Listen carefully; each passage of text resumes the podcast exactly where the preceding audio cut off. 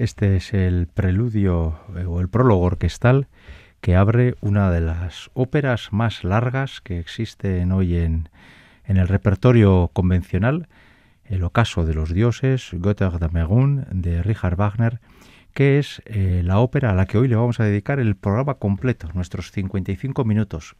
Y nos harían falta, he calculado que casi cinco programas para poder escuchar la ópera completa, porque su duración pasa eh, con creces las cuatro horas de música. Si una persona entra a las siete de la tarde en un teatro para escuchar esta ópera, con descansos incluidos, sale del teatro alrededor de las doce, doce y cuarto de la noche. Eh, pero como se sabe que eso del tiempo y de las duraciones, eh, lo del tiempo es algo muy subjetivo y muy flexible, a un servidor nunca se le hace la ópera, esta en concreto muy larga, porque es un gran título. Ahora es muy difícil resumir en un programa como Ópera On, aquí en Radio Vitoria, en 55 minutos de programa una ópera que tiene tantos eh, eh, puntos de vista desde los que se puede abordar un título que es el último del Anillo del Nibelungo y que ya he dicho tiene una, eh, una duración pues bastante más larga de lo que es habitual. Hemos oído el prólogo orquestal, imaginemos que se alza el telón y aparecerán las tres nornas.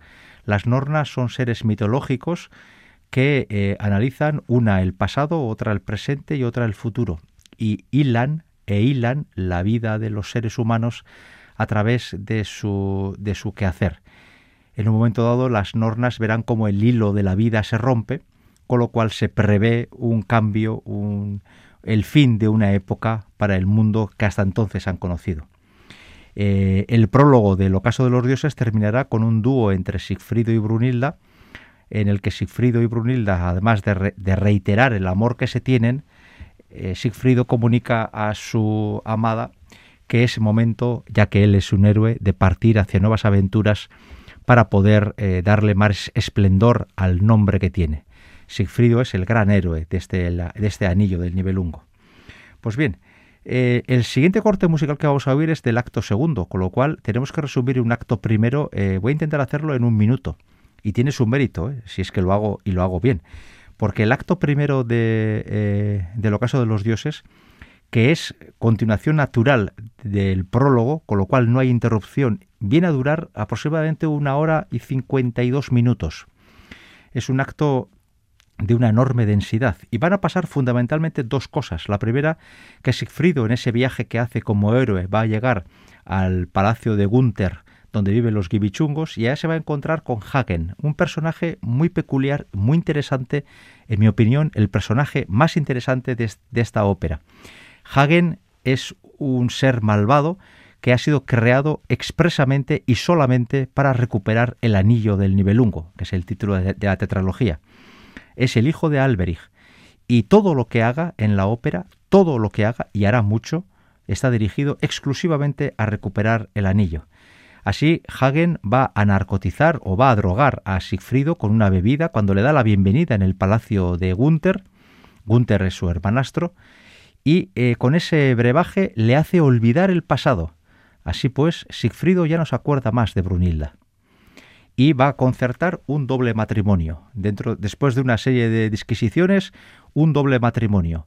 Gunther, el rey de los gibichungos, se, casará con Brunilda, una joven que tiene fama de ser eh, ejemplo de honestidad, y Sigfrido, el héroe, se casará con Gutrune, la, hermana de Gunther. Eh, evidentemente todo esto se puede hacer solo porque Hagen ha conseguido eh, drogar a Sigfrido y hacerle olvidar el pasado pero para ello tendrán que hacerse con Brunilda, que se ha quedado en la casa, en la roca donde viven, eh, donde vivían Sigfrido y Brunilda, se ha quedado allá esperando a su héroe. Y eh, le van a secuestrar, le van a llevar al palacio de los Gibichungos y podemos imaginar la enorme sorpresa que se, va a llamar, que se va a llevar Brunilda cuando le anuncian que va a ser la esposa de Gunther, un hombre al que ella no conoce, pero que al mismo tiempo se va a celebrar la boda de Sigfrido y de Gutrune. Para Brunilda todo es eh, descabellado, ella no entiende qué es lo que está pasando. Hace poco ha despedido a su héroe, a su amado, proclamando su amor infinito y ahora mismo están planteándose cada uno una boda distinta. Ella desconoce las artimañas de Hagen y Hagen poco a poco se va levantando como el gran personaje central que es de esta ópera, el, ocaso de los dioses. Así termina un acto larguísimo que nos va a llevar, pues eso, pues unos 110, 112 minutos. Para que algún oyente, digamos, de óperas más convencionales haga una idea, eh, el ocaso de los dioses, su acto primero, con el prólogo incluido, viene a durar casi, casi como la boheme o como la traviata entera. Y luego nos quedan el acto segundo y el tercero. Por eso he dicho al principio que esta ópera es muy larga, muy compleja, y la verdad es que su escucha puede ser muy placentera, pero al mismo tiempo yo creo que es muy exigente, porque hay que fijarse en muchísimos detalles. El acto segundo va a comenzar con la segunda escena que vamos a oír aquí, después del prólogo orquestal, que por cierto no lo he dicho, la orquesta del Metropolitan la dirigía James Levine, vamos a escuchar la escena de la llamada de Hagen a la boda de Sigfrido y de Gutrune. Eh, después de tres óperas, El oro del Rin, La Valquiria y de Sigfrido, en el ocaso de los dioses aparece por primera vez en toda tetralogía el coro. Y el coro precisamente aparece en la escena que vamos a escuchar ahora, el momento en el que Hagen llama a los vasallos de Gunther para que festejen con él la alegría por el próximo enlace entre Gunther y Brunilda. Y Hagen va a hacer una llamada a través de una serie de cuernos de caza colocados de forma estratégica para crear una masa sonora imponente y esa es la forma que tiene de llamar a sus vasallos para que todos eh, participen de la fiesta. Hagen es, ya hemos dicho, el malo malísimo de la ópera y es además, como no, un bajo. Un bajo profundo que tiene que tener una voz de esas oscuras que, den respeto, incluso hasta miedo pero también tiene que tener una voz muy segura en la zona aguda, porque ahora lo vamos a escuchar, cuando hace la llamada a sus vasallos, tiene que subir a notas eh, bastante inhabituales e infrecuentes dentro de los bajos. Así pues tenemos la voz de un bajo profundo, las trompas sonando a todo meter ya haciendo la llamada y luego la entrada del coro por primera vez después de 12 horas de música esta es la escena que se hace llamar la llamada de Hagen y que ocurre al principio del acto segundo.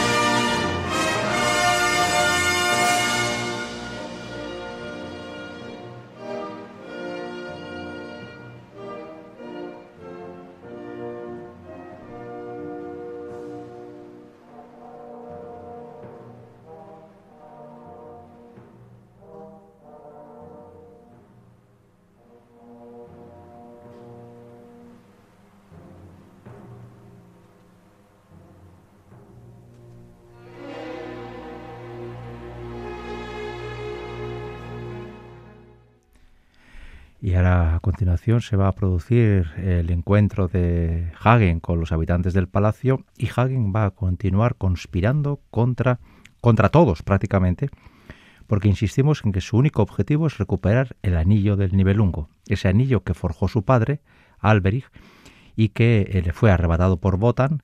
De Botan pasó a Fafner, Fafner fue, eh, murió por manos de Sigfrido y Sigfrido ahora lo lleva puesto eh, quizás inconsciente del último valor que se le supone a ese anillo.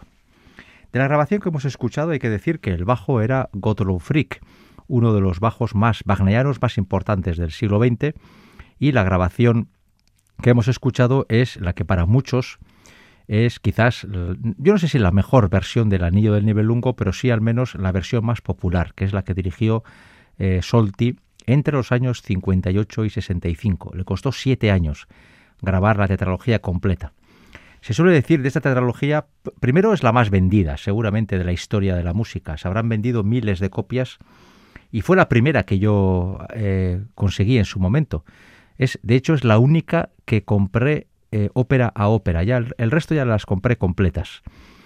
Em, Solti, esta fue la primera grabación en estudio que se hizo de la tetralogía y a Solti le costó siete años.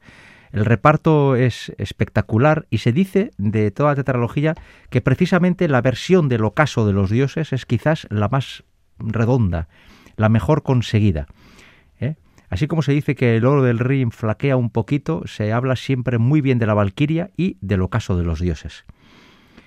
Eh, así pues, hemos escuchado la que es la versión más mítica y desde luego Godlow Free que está imponente. Hay un vídeo que se puede ver con mucha facilidad de la grabación de esta escena en la que Godlow Freak, vestido de calle, está grabando su escena y hay que cantar mucho aquí, ¿eh? Pues ese señor parece que está cantando en la ducha y se ven las trompas especiales que Wagner diseñó para conseguir ese sonido envolvente de la supuesta llamada que hace Hagen a todos los eh, convecinos y la verdad es que es una escena esta la que he elegido que en el teatro, a poquito que se haga bien, impacta mucho, ¿no? Tanto por el volumen orquestal como por el sonido potente de las trompas y luego, eso sí, hace falta un señor bajo que responda mucho a la exigencia musical que tiene este personaje.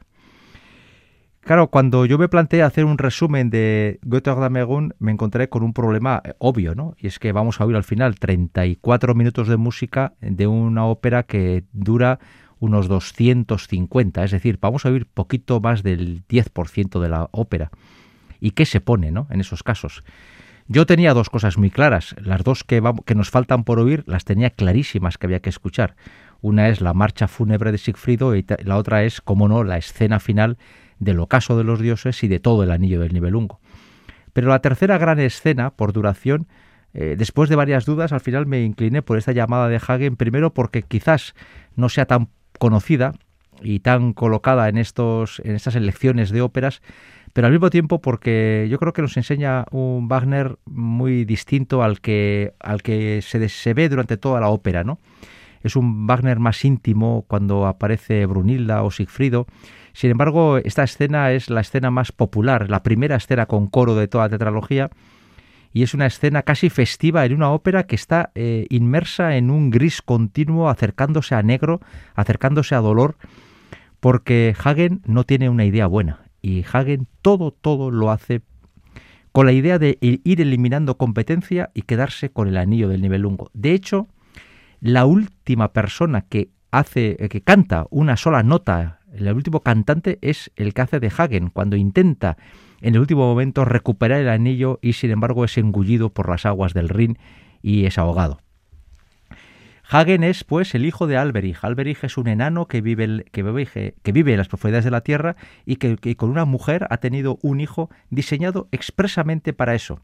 De hecho, antes de la escena que acabamos de escuchar, Alberich y Hagen han tenido una, han tenido una conversación, por cierto, a mí me parece me parecen diez minutos mágicos de una belleza excelsa donde aparentemente no pasa nada y sin embargo eh, Alberich está continuamente interpelando a su hijo para que le sea fiel y, continuamente le, le, recuerda cuál es el destino de su vida y el destino de su vida exclusivamente es recuperar el anillo y para ello Hagen no va a dudar en hacer lo que sea necesario. De hecho, ya a, ha engañado a Siegfried, ya ha montado las bodas, que aparentemente se hacen por el bien de Gunther para que el reino prospere, pero Hagen todo lo que plantea, todo, aunque él eh, lo haga eh, con una cara, con una cara amable, todo está pensado para conseguir su último objetivo. Pues bien, eh, el anillo ya hemos dicho que está en, en el dedo de Sigfrido, así que hay que eliminar a Sigfrido. Y ahora tenemos a tres personajes que van a llegar a un pacto. Estos tres personajes son Hagen, que acaba de invitar a todo el mundo a la boda y ha anunciado la boda como un gran acto social. Brunilda, que está muy enfadada con Sigfrido, no entiende nada de lo que pasa y está pensando en la venganza porque se considera traicionada. Y Gunther, que en el fondo no deja de ser casi como un títere en manos de su hermanastro eh, Hagen. Y digo lo de títere porque Hagen le prácticamente le empuja a hacer lo que no quiere hacer, que es terminar con la vida de Sigfrido. Así pues, Hagen va a plantear con crudeza, todo lo que tenemos es bonito, es hermoso, pero aquí solamente nos sobra Sigfrido. ¿Qué hacemos con él? Habrá que matarlo. ¿no? Eh, y claro, el tema es que Brunilda sabe que Sigfrido es prácticamente inmortal, porque además tiene la protección del anillo la protección del yelmo mágico, todo aquello que consiguió en la ópera anterior en Sigfrido cuando mató al gigante eh, Fafner. Sin embargo, como buen héroe, nunca da la espalda a los problemas y por eso solo si es eh, muerto por la espalda o si es atacado por la espalda podrá acabar siendo muerto. Y eso Hagen va a tomar buena nota. Así pues, eh, toda esa conversación va a girar en torno a los preparativos para la muerte de Sigfrido. Y en el acto tercero, una vez que Sigfrido Acercándose al Rin, descubra a las tres hijas del Rin, Boglinde, Belgunde y Floshilde, y las tres le adviertan que corre peligro su vida porque alguien puede atentar contra él, Sigfrido, como buen héroe, como un héroe inconsciente, hace caso omiso del aviso, se junta con, con Hagen y planean cómo va a ser el día de caza que se les presenta. Y en ese momento, en un momento dado, cuando Sigfrido de la espalda a Hagen, Hagen le va a clavar la lanza en la espada y le va a provocar heridas muy graves que acabarán con su muerte inmediata. Cuando muere el héroe, Sigfrido, eh, es cuando Wagner para todo, para toda la ópera y desarrolla la llamada Marcha fúnebre de Sigfrido. Para muchos, entre los que me encuentro, quizás el fragmento orquestal más hermoso de la historia de la ópera. Yo, en su momento hicimos un programa dedicado a este tipo de fragmentos operísticos no vocales, sino orquestales, y cerramos el programa precisamente con este fragmento. Ahora hay que colocarlo aquí porque aún nos queda un trocito de ópera para terminar. Pero la marcha fúnebre de Sigfrido, que durante, que durante su interpretación se supone que los vasallos de Hagen trasladan el cuerpo de Sigfrido hasta el castillo, eh, esta marcha fúnebre es sencillamente antológica ha sido eh, interpretada en muchísimos conciertos, por supuesto siempre en la ópera, y ese es uno de esos momentos en los que uno eh, advierte de las enormes cualidades de Wagner como eh, compositor de orquesta. Vamos a escuchar la marcha fúnebre de Sigfrido del acto tercero de Goethe Octamegun en una versión en la que esta marcha es dirigida por Herbert von Karajan.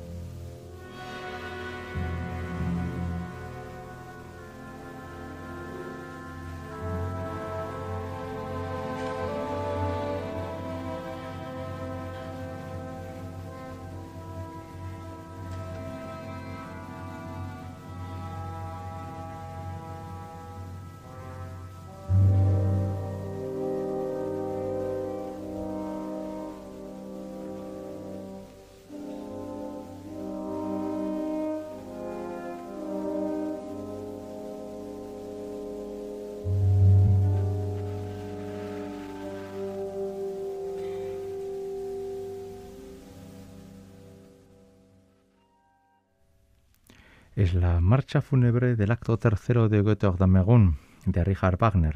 Esta jornada es la última del Anillo del Nibelungo. Y hoy aquí en Radio Vitoria, en el programa Ópera On, en el programa número 196 de Ópera On, estamos dedicando nuestros 55 minutos a esta ópera, Götter Damegun, el ocaso de los dioses. Eh, con la música que vamos a oír a continuación, con la que cerraremos el programa, se cierra el ocaso y se cierra toda la tetralogía. Y estamos en la que puede ser sin duda ninguna la gran escena de esta ópera. Pero antes de llegar a ese momento, nos quedan aún unos minutos para poder resumir, y la verdad es que me siento hasta violento tratando de resumir tanta acción en tan pocos minutos, me siento violento e incómodo eh, aunque por otro lado creo que es importante que podamos escuchar la escena final de esta tetralogía y de esta ópera en su integridad. Eh, una vez Sigfrido muerto, Brunilda va a acabar de entender en pocos, segundos lo que ha ocurrido. Evidentemente a Sigfrido le engañaron, lo narcotizaron, le, le doparon, por así decirlo, y de ahí surgió ese supuesto amor por Gutrune. En muy poco tiempo, Brunilda va a ser consciente de todo lo que ha ocurrido y asume su destino, el destino final. Como le ha ocurrido a su héroe, a Sigfrido, a ella también le ha llegado el momento de entregar su vida. Así que ordena construir una gran pira, y en esa pira monumental coloca el cuerpo de Sigfrido para que pueda ser honrado al estilo de la mitología germana a través del fuego. Sin embargo, en este caso concreto, este fuego tiene otro objetivo, un segundo objetivo. El objetivo es el llegar hasta el Valhalla y eh, proclamar de una forma manifiesta y pública el ocaso de los dioses. La época de los dioses ha terminado y comienza la época del ser humano. Ese fuego que va a quemar en un principio el cuerpo de Sigfrido va a llegar hasta el Valhalla y Brunilda podrá ver, aunque solo sea por un momento, a un decadente Botan, al resto de los dioses que la acompañan en el Valhalla, la guardia de honor formada por todos aquellos héroes que fueron trasladados una vez muertos en combate hasta el Valhalla, y ese fuego arrasará con una época.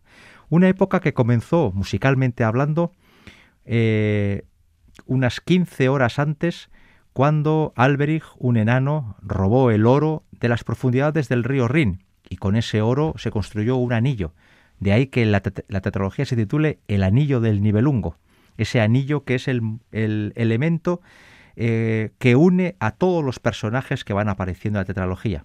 Y después de muchas vicisitudes, al final ese anillo termina de nuevo en las aguas del río Rin, porque una vez que la pira con el cuerpo de Sigfrido alcance la altura del Valhalla, el Rin se desbordará y en ese desbordarse apagará el fuego y dará inicio a una nueva época, el, anillo vuelve al río Rin, al inicio de todo, y así, por así decirlo, se recupera el orden de las cosas. La escena final de la tetralogía la protagoniza, por lo tanto, Brunilda. Brunilda en esta ópera ha tenido, digamos, una participación mediana alta. Tiene varias escenas de gran enjundia, pero, por así decirlo, esta, esta ópera, en el caso de los dioses, tiene tres grandes columnas sobre las que se basa toda la ópera.